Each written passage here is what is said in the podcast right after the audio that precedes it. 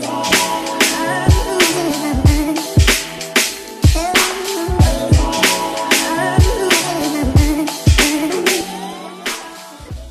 Yo, bienvenue sur le K-Sui Show. Ici, on parle nutrition, fitness, lifestyle, développement personnel. Le tout pour vous apprendre à être la meilleure version de vous-même. J'espère que la team No Bullshit se porte bien, que vous êtes en forme, en bonne santé et que vous continuez à faire des gains. Les amis, il fait beau, il fait chaud, 33 degrés à l'heure où je vous parle. Et c'est fou parce que quand je venais à la maison pour enregistrer mon podcast, eh bien, j'entendais les gens se plaindre. Il fait trop chaud, fait trop chaud, on peut pas respirer. Pas, les gars, arrêtez de vous plaindre, souriez. Des fois, quand il faisait trop froid, on se plaint parce qu'il fait trop froid, là, on se plaint parce qu'il fait trop chaud souriez, appréciez, allez bronzer. Faites-le progressivement. Vous savez, le bronzage, c'est comme l'entraînement. Il n'y a qu'une règle qu'on doit appliquer, la surcharge progressive. C'est comme ça que vous allez avoir un bon teint caramélisé. Enjoy les amis, souriez, soyez contents. Voilà, c'est le message positif pour l'introduction de ce podcast. Anyhow les amis, dans l'épisode d'aujourd'hui, on parle justement des marqueurs de progrès. J'ai parlé de bronzage, tout ça, je fais souvent la métaphore avec le soleil. L'industrie du fitness nous avait croire qu'on devait se brûler à chaque fois, qu'on devait se cramer, qu'on devait vomir à chaque entraînement. Elle a créé une mauvaise culture, cette culture qui consiste à simplement voir l'entraînement comme un outil de destruction. Et moi, je vois plutôt l'entraînement comme un outil de construction.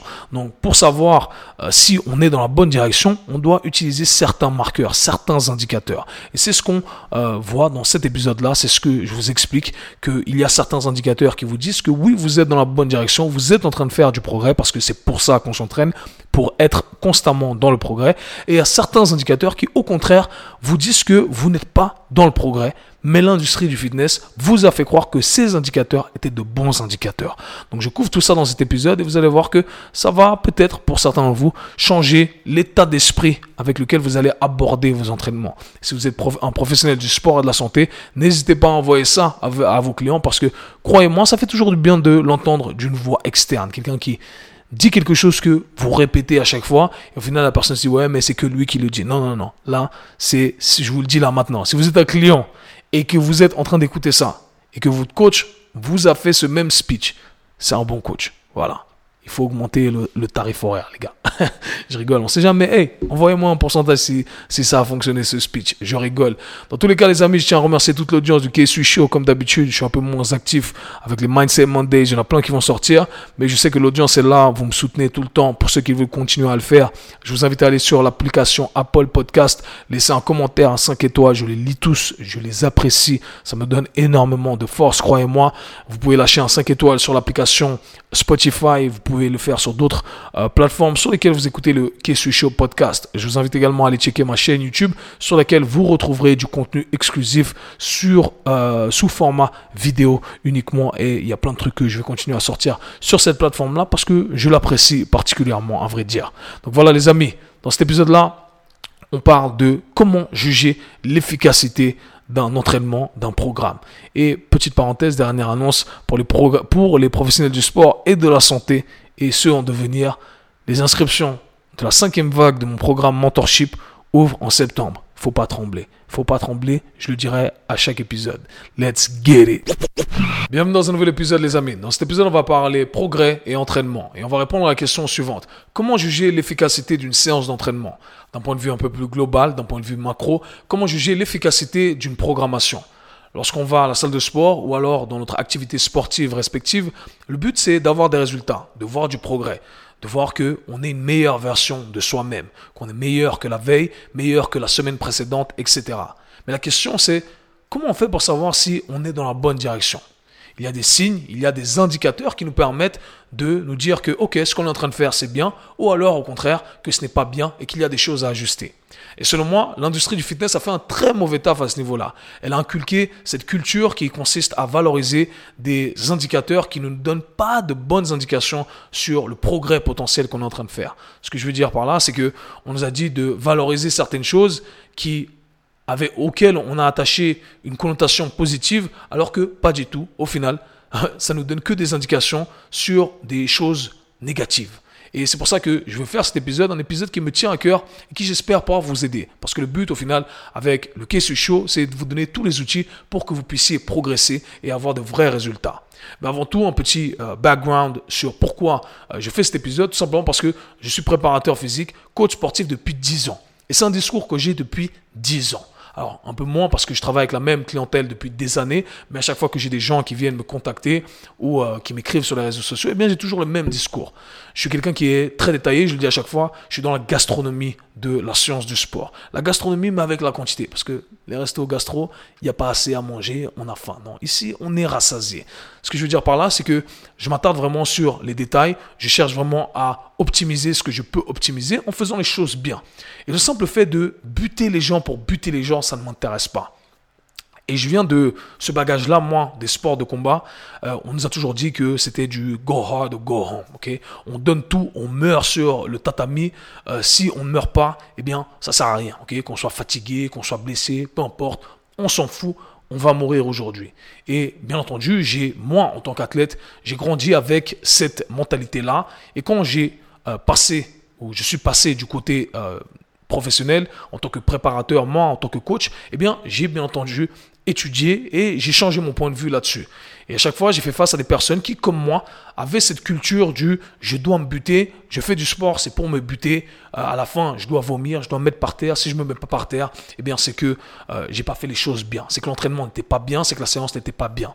Et à chaque fois, je dois expliquer à mes clients, je dois éduquer mes clients et au final partager ce que je vais partager dans cet épisode-là. Donc si vous êtes un préparateur, un coach, un personal trainer, partagez cet épisode avec vos clients. Croyez-moi, ça aide de l'entendre d'une voix externe et j'espère que ça pourra vous aider. Si vous êtes de ce genre de personnes également qui avez besoin de vous rouler par terre à la fin de votre entraînement, eh bien écoutez, je crois que ça va, ça va vous aider, ça peut vous aider. Alors il y a certains marqueurs qui sont intéressants, qui euh, nous permettent de savoir qu'on est dans la bonne direction, mais euh, il y a certains marqueurs qui, contrairement à la croyance populaire, ne nous donnent pas de bonnes indications. Donc ce qu'on va faire, c'est qu'on va lister dans un premier temps ces indicateurs qui euh, sont dans la croyance populaire, qui semblent être bien en apparence, mais qui au final ne sont pas bien du tout, et on va essayer d'élaborer un peu plus là-dessus. Donc je vous ai fait une petite liste ici de ces marqueurs qui au final ne nous disent pas que on est dans le progrès, qui ne sont pas des signes de progrès. Donc le premier truc que j'ai noté ici, c'est euh, à quel point on a transpiré. Ce n'est pas parce que vous avez transpiré beaucoup durant votre session que forcément c'était une bonne session. Ah oui, j'ai beaucoup transpiré, donc c'était extraordinaire. Transpirer, au final, c'est propre à chacun. Il y en a qui transpirent plus, il y en a qui transpirent moins. Il y a des activités qui vont faire transpirer un peu plus, des activités qui vont euh, faire transpirer un peu moins. Il y a euh, des programmations qui cherchent à créer une adaptation bien spécifique. En l'occurrence, si on cherche à courir améliorer, je sais pas, son marathon, un, temps sur son marathon, ou qu'on fait que de la basse intensité, on va pas trop transpirer, ok? On va faire du fond, ok? On fait du fond, on transpire pas beaucoup, mais on le fait sur, une longue durée. Éventuellement, au bout d'un moment, on va transpirer, bien entendu, ok? Il y a des fois, on veut faire que de la force, euh, que de la force parce qu'on veut améliorer certaines performances. Eh bien, on va pas trop transpirer parce qu'on place un stress un peu plus neurologique qu'un stress métabolique. Bref, je vais pas rentrer trop dans les détails, c'est un peu plus complexe. Formation mentorship pour les coachs euh, et les thérapeutes qui seraient intéressés à pousser tout ça. Mais là, c'est pour monsieur, madame, tout le monde également. Donc l'idée, c'est de vous dire que, hey, transpirer, c'est bien, mais encore une fois, en fonction de votre objectif, eh bien, on doit dire, ok, là, on va mettre un peu plus d'effort, un peu moins d'effort, ça va nous faire transpirer. Éventuellement, ça ne nous fait pas transpirer, mais ça ne veut pas dire que euh, c'est un bon entraînement ou un mauvais entraînement. En isolation, cet indicateur-là ne veut absolument rien dire. Deuxième signe ici qu'on n'est pas forcément en train de faire du progrès ou un signe qui euh, ne nous dit rien, c'est à quel point on est fatigué pendant l'entraînement. Ce n'est pas parce que un entraînement euh, vous met à genoux, vous fait vomir, par vous fait vomir et rouler par terre, que forcément c'est un bon entraînement. Et ça, c'est vraiment cette culture qu'on a instauré dans l'industrie du fitness avec toutes les, euh, les, les, classes de groupe qu'on connaît tous, la nouvelle mode du euh, high intensity euh, interval training, le HIT qui n'est pas du high intensity, c'est juste de l'effort, donc on met beaucoup d'efforts, bam, on bouge, on saute, etc. Bah, les classes de CrossFit, etc. Je pense que vraiment c'est une mauvaise culture qui a été installée. Ce n'est pas parce qu'on est extrêmement fatigué pendant l'entraînement que forcément on a créé ce qu'on voulait créer. Rappelez-vous que l'entraînement au final ce n'est qu'un outil pour avoir un résultat. Et en fonction du résultat, euh, qu'on cherche à avoir, eh bien, on va adapter l'entraînement. Et croyez-moi, je suis pas de ceux qui disent non, il faut jamais transpirer, euh, il faut jamais euh, se sentir mal à la fin de l'entraînement. Non, il y a des moments où on doit pousser, il y a des moments où on ne doit pas pousser. La question, c'est de savoir exactement quand on le fait, pourquoi on le fait. Il ne faut pas constamment le faire à chaque entraînement et surtout avec chaque population. Ce n'est pas parce qu'on le fait euh, avec une personne qu'on doit le faire avec l'autre. Chaque personne a euh, ses besoins et ses envies et en fonction de ça, encore une fois, en fonction de ce que vous avez envie euh, d'accomplir, eh bien, on va adapter toutes ces variables-là. Et c'est un point qui est très important, je me permets de m'attarder là-dessus. Parce que en tant que préparateur physique, en tant que personal trainer, ça m'a pris du temps à construire cette confiance. Ok, au début avec mes clients, j'étais là, je devais leur dire, hey, non, t'inquiète, ok, on prend le temps de repos, on fait ci, on fait ça, parce qu'on faire les trucs bien. Et quand j'ai commencé à entraîner, après j'ai construit cette confiance, je travaille avec les mêmes clients depuis des années.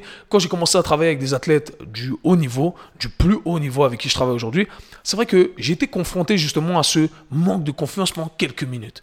Pendant quelques minutes, je me suis dit, attends, là peut-être que je dois pousser un peu plus. Peut-être que je dois faire une série de plus et faire ça et faire ça.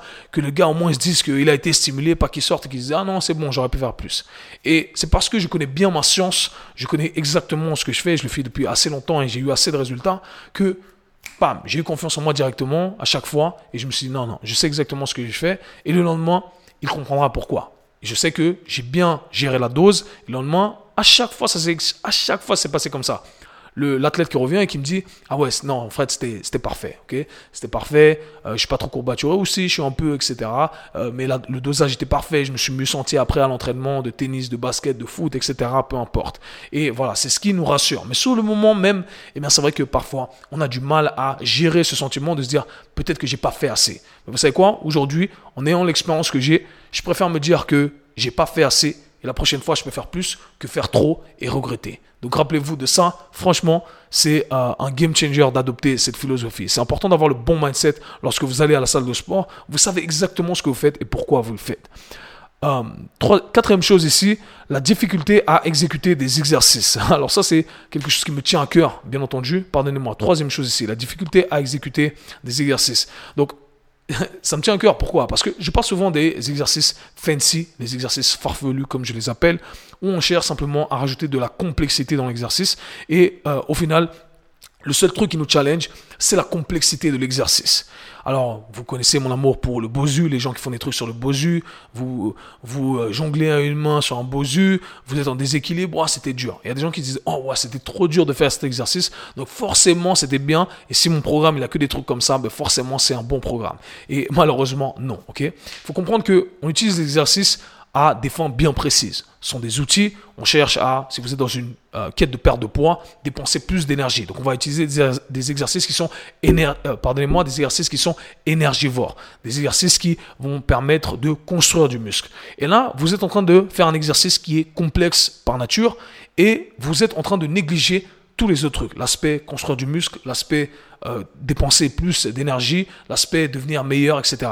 Juste parce que vous avez rendu un exercice complexe. Donc au final, vous êtes en train de faire un trade ici, vous êtes en train de faire un échange qui ne va pas en votre faveur, qui n'est pas bénéfique pour les objectifs que vous désirez, vous désirez accomplir. Et ça, c'est important de garder en tête. Donc faites les bases. Je le dis à chaque fois, je suis fatigué de le dire. Faites les trucs basiques Faites les trucs bien, pas besoin de rendre les trucs complexes, farfelus. Ça sert absolument à rien de créer des exercices fancy juste pour le faire. Ok? Ne faites pas les choses pour les faire, faites euh, les, choses qui ont du sens.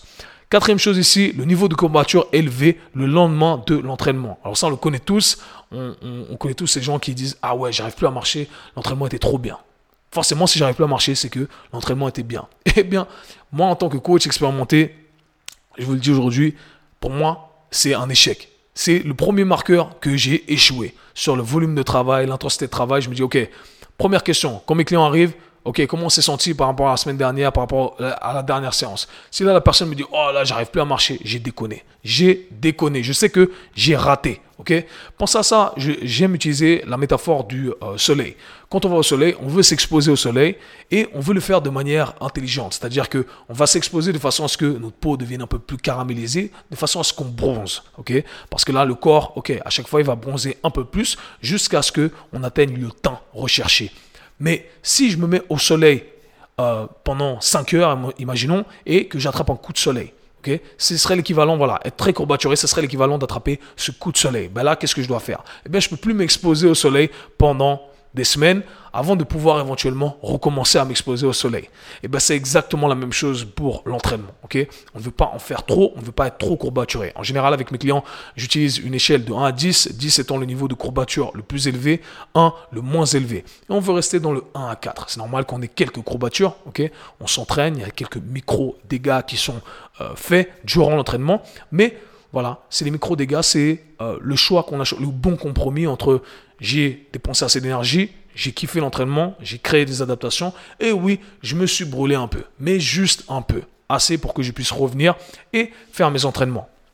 Lorsque je travaille avec des athlètes de haut niveau, eh bien, c'est tout l'inverse. Je veux vraiment garder le niveau de courbature le plus bas possible. Pourquoi? Parce que je veux qu'ils puissent performer en faisant euh, leur activité, en jouant à leur sport. Si ils sont trop courbaturés et ils n'arrivent pas à faire leur activité, eh bien, je sais que j'ai déconné. Ok, j'ai déconné. Donc, comme je l'ai dit, un niveau de courbature qui est tolérable, c'est ok. Mais si on a dépassé euh, un niveau qui va au final affecter notre quotidien, eh bien, c'est mauvais. Ok, c'est mauvais. Et je me permets de rebondir là-dessus. Encore une fois, en donnant l'exemple d'une perte de poids. C'est très important de comprendre qu'au final, un entraînement, ça représente un entraînement d'une heure, ça représente 4% de votre journée si on cherche à perdre du poids, eh bien, ce qui va vraiment faire la différence, c'est ce qu'on va faire durant le reste de la journée, l'activité qu'on va faire au quotidien, ok? Euh, À quel point on va bouger, on va se déplacer à gauche à droite, on va porter des trucs, on va se lever, on va aller là, là, là, on va aller faire les courses, on va monter les escaliers, etc. Si je suis extrêmement courbaturé à cause de ces 4%, que j'ai dédié à ma séance d'entraînement. Et que le reste de la journée, je ne me déplace pas parce que je suis trop courbaturé. Je vais affecter ce qui me donne le plus grand retour sur investissement. Donc vous voyez, il faut être intelligent à ce niveau-là. Peu importe ce que vous faites, analysez vraiment les pour, les contre, le retour sur investissement en fonction de l'objectif recherché. Autre ici euh, signe qui euh, marqueur qui euh, n'est pas un signe de progrès, euh, le nombre d'exercices par entraînement. Alors souvent, je vois des entraînements, des gens qui coachent et qui font 30 exercices euh, par euh, entraînement. Comment on fait 30 exercices par entraînement? Il y a des gens qui se disent, ah oui, j'ai fait tellement d'exercices, c'était trop bien, c'était un bon entraînement. Si vous avez 30 exercices par entraînement, eh bien c'est que c'était un mauvais entraînement pour moi. Comment on arrive à faire 30 exercices par entraînement? Sachez que le seul moyen de devenir meilleur à faire un truc, c'est de le répéter. donc on doit le répéter à cette fois pour envoyer la bonne, la stimulation nécessaire pour devenir meilleur à ce qu'on est en train de faire. Et c'est comme ça qu'on juge que l'entraînement était bon euh, ou mauvais, Ou qu'on devient meilleur à faire X choses. Maintenant, si on fait 30 exercices, c'est forcément que on ne va pas le répéter à cette fois. Il n'y aura, pas assez, aura pas de série. Vous ne pouvez pas faire 4 séries euh, de 30 exercices, d'accord? Vous avez fait une série là, une autre, allez, une demi-série là, un truc là, on passe à tous les exercices. Ok, 30 exercices. Ok, vous devenez meilleur à rien du tout. Et vu qu'il n'y a pas de répétition, de stress répété sur les tissus qu'on cherche à solliciter, eh bien forcément, euh, on n'est pas en train de progresser, on n'est pas en train de créer l'adaptation qui est recherchée au final. Donc, avoir un grand nombre d'exercices, ce n'est pas un signe euh, de progrès, ce n'est pas euh, un signe d'efficacité de l'entraînement. Dernier point ici que j'ai noté. Euh, à quel point votre rythme cardiaque est élevé? Alors il y a des gens qui, depuis euh, qu'ils ont, utilisent les Fitbit, les Apple Watch, etc., font un entraînement et ça arrive souvent avec les euh, classes de groupe qui regardent leur montre et qui disent waouh, mon, rythme cardiaque est monté à 185 degrés. 185 degrés. Ah, je suis fatigué, je crois que c'est parce qu'il fait 33 degrés dehors. Hé, hey, fait chaud ici. À 185 battements par minute. Il est monté à 185 battements par minute, donc forcément c'était un bon entraînement. Et rappelez-vous, on doit toujours savoir pourquoi on fait ce qu'on fait. il y a des moments où on doit pousser, des moments où on ne doit pas pousser. Bref, le simple fait que votre rythme cardiaque est monté, ça ne veut absolument rien dire. D'accord? Euh, Encore une fois, en fonction de ce que vous cherchez à faire, il faut éventuellement euh, voir, utiliser euh, ce marqueur comme indicateur et éventuellement ça ne veut rien dire. En isolation, ça ne veut rien dire. J'aime utiliser cet exemple. Si je vous mets dans une pièce avec des araignées et que vous avez peur des araignées, votre rythme cardiaque va monter à 200 battements par minute, mais ça ne veut pas dire que vous avez créé des adaptations au niveau de votre système cardiovasculaire. c'est là où je veux en venir au final, ok? Ce n'est pas parce que votre rythme cardiaque est monté, parce que oui, il va monter lorsque vous allez faire, vous allez faire un effort, que vous avez forcément créé les adaptations que vous cherchez à créer. Donc très important de garder ça en tête, les amis. Des fois, oui, on veut que ça monte, mais des fois, on veut pas que ça monte. Ok? Donc très important de comprendre tous ces facteurs-là. Il y a de la complexité derrière tout ça. Voilà pourquoi c'est important de travailler avec un coach, euh, de suivre les programmes de personnes qui sont euh, des personnes de confiance au final et qui ne font pas simplement les trucs pour vous buter. Je sais pas si j'ai dit au début de l'épisode, mais n'importe qui peut vous buter. Je prends mon fils là. Mon fils est peut-être un peu trop petit, mais un petit de 10 ans je dis, ok, tu vas coacher ces gens, il vous fait vomir. Allez, on sprint à gauche, on sprint à droite, ok, 100 burpees, ok, 20 squats, 20 pompes, on sprint encore, on sprint, pas de pause. Tout le monde vomit, tout le monde est par terre, peu importe votre niveau, ok? Donc, est-ce que c'était un bon entraînement? On s'est juste buté. Mais est-ce qu'on a créé les adaptations qu'on cherchait à créer? Est-ce qu'on est devenu meilleur? Est-ce qu'on a bien organisé le tout de façon à ce que ça soit durable, que ça donne vraiment les résultats qu'on cherche à avoir? Eh bien, non, ok? Donc, vous l'avez compris, se buter pour se buter, ça sert à rien. Euh, utiliser ces marqueurs comme signe de euh, progrès et d'efficacité de l'entraînement, eh bien, c'est un no, no, ok? No, no, baby. Donc là, la question se pose, ok, quel marqueur on doit utiliser, quel indicateur on doit utiliser? On va séparer ça de la manière suivante. On va utiliser les marqueurs objectifs dans un premier temps et les marqueurs subjectifs dans un deuxième temps. Les deux vont main dans la main. Donc par objectif, je parle ici de choses qu'on peut quantifier, des choses qu'on peut mesurer. Et d'un point de vue subjectif, eh bien, le feedback que vous, vous allez donner, le feedback que vos clients vont donner si vous êtes de l'autre côté, du côté professionnel du sport et de la santé. Commençons par les euh, feedbacks objectifs. Lorsque vous allez à la salle de sport, je vous invite toujours à suivre une programmation. Une programmation, ça se suit sur un cycle. On suit le cycle, c'est-à-dire qu'on va répéter l'entraînement sur plusieurs semaines et on doit voir du progrès à ce niveau-là. comment on va mesurer ce progrès? Ou comment dire, ok, ça c'est un bon entraînement, ça c'est une bonne programmation. Eh bien, de semaine en semaine, déjà, j'ai des gains de force. C'est-à-dire que j'arrive à produire plus de force, j'arrive à rajouter plus d'intensité dans mes entraînements. Qu'est-ce que ça veut dire? Sur mon back squat, semaine 1, je faisais 80 kg. Semaine 2, je fais 82 kg, 84 kg. Peu importe. Est-ce que j'arrive à faire plus? Oui. Est-ce que j'arrive à le quantifier? Oui. Voilà. Là, c'est que je suis dans la bonne direction, c'est que je suis en train de faire les trucs bien. À l'inverse, à chaque fois, semaine 2, éventuellement je fais moins. Ok, sur une semaine, ça ne veut rien dire. Il faut toujours voir les choses sur le long terme. Semaine 3, ça descend. Semaine 4, ça descend. Oh, comment ça se fait que semaine 1, j'ai bien commencé. Semaine 2, semaine 3, c'est en chute. Il y a un truc qui ne va pas. L'entraînement, ce n'est pas un bon entraînement. Ok?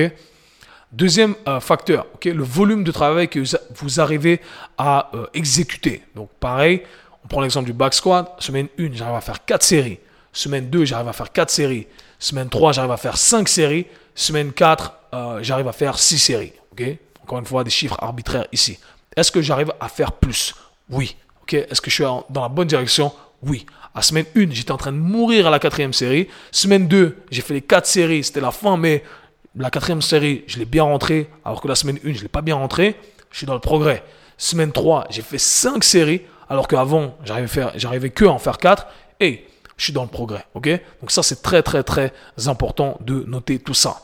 Maintenant, d'un point de vue, euh, est-ce que j'oublie quelque chose d'un point de vue objectif? Ouais, tous les trucs qu'on peut euh, mesurer. Maintenant, qu'on peut mesurer euh, les adaptations qu'on va pouvoir mesurer. Alors là, j'ai parlé que de la partie force, mais si on parle de, la partie cardio, pareil, la distance qu'on arrive à parcourir. Est-ce qu'on arrive à parcourir plus? Est-ce qu'on arrive à parcourir la même distance, mais en moins de temps Donc le, facteur temps, les minutes qu'on va pouvoir quantifier, la distance qu'on va pouvoir quantifier bien entendu.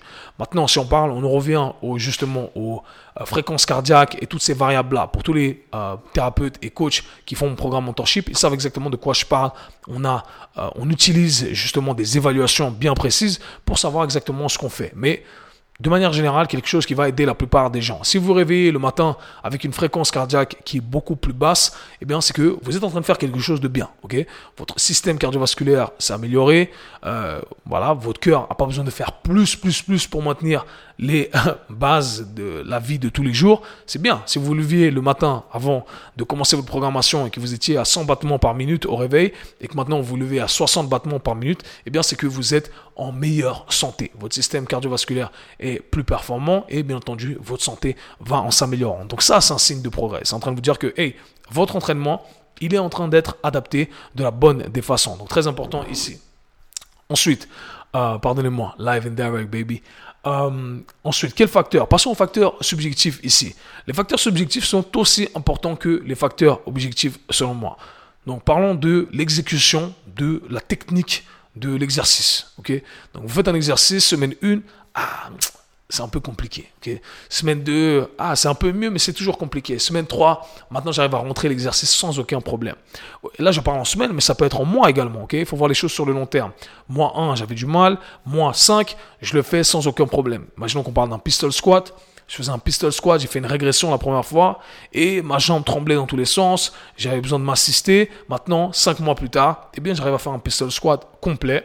Je descends, je monte, j'ai une meilleure mobilité, c'est-à-dire que j'ai accès à plus d'amplitude de mouvement, je suis à l'aise dans cette amplitude de mouvement et je suis fort dans cette amplitude de mouvement. Très important, super, tout le monde a fait des progrès. C'est pas quelque chose qu'on peut mesurer forcément avec des chiffres, mais on peut le mesurer avec un ressenti, d'accord? Un ressenti qui est visuel d'un point de vue extérieur, d'un point de vue intérieur également, ok? Ensuite, un facteur subjectif qui est très important selon moi, eh bien, c'est également le ressenti le ressenti lors de l'exécution de certains exercices. Des clients qui me disent parfois Ah oui, là j'arrive à mieux ressentir mes fessiers. Là j'arrive à mieux ressentir le stretch des ischio-jambés. J'arrive à mieux ressentir la fin de mon amplitude de mouvement. Eh bien, ça, c'est du progrès. C'est-à-dire que on a amélioré notre proprioception, notre capacité à mieux comprendre son corps dans l'espace. On a amélioré euh, notre capacité à mieux recruter certains tissus. Et par conséquent, c'est-à-dire que euh, si on arrive à mieux les ressentir, on va pouvoir mieux les recruter et ainsi mieux les développer. Donc vous voyez, il y a plein de facteurs qui nous permettent de dire, OK, hey, là, je suis en train de faire du progrès. Là, ma programmation, ça, ça fonctionne. OK? Mon entraînement, il a été bien construit. Mon coach a bien fait son truc. Versus mon coach, il n'a pas bien fait son truc parce que je suis très courbaturé, parce que je suis très fatigué après l'entraînement, avant l'entraînement, etc. Et dernier facteur subjectif, comme je le disais, je veux que chaque client rentre dans la salle de sport et en sorte euh, en meilleur état. ok? C'est-à-dire qu'on sort de la salle de sport, je me sens mieux. Le lendemain, je me sens mieux. J'arrive, je. Ah, ok, ah ouais, là, je me sens mieux. C'est le meilleur feedback que mes clients me donnent. À chaque fois, quand ils rentrent, ils sont un peu fatigués, ils se sentent pas bien, ils ont mal quelque part, et là, ils sentent, ils me disent, waouh, wow, là, je me sens mieux. Et ça ne veut pas dire qu'on n'a pas poussé. C'était dur. C'était très dur. Mais on a eu les résultats recherchés, on a fait les choses de manière adaptée et c'est comme ça qu'on a des résultats. Donc voilà, c'était tout pour l'épisode d'aujourd'hui. J'espère que cet épisode pourra vous aider à changer votre mindset, à voir l'entraînement différemment, à chercher à construire, pas simplement à détruire et à comprendre pourquoi on fait ce qu'on fait. Et ça, franchement, c'est le plus important. Si vous avez des questions, n'hésitez pas à les laisser dans les commentaires, à faire tourner l'épisode, lâcher un 5 étoiles sur toutes les plateformes podcast et à rejoindre ma liste email, le lien dans la description. Nous, on se voit, slash parle très bientôt. Peace. C'était le K-Sui Show. Si vous avez apprécié le podcast, abonnez-vous, partagez-le avec vos amis. À très bientôt. Peace.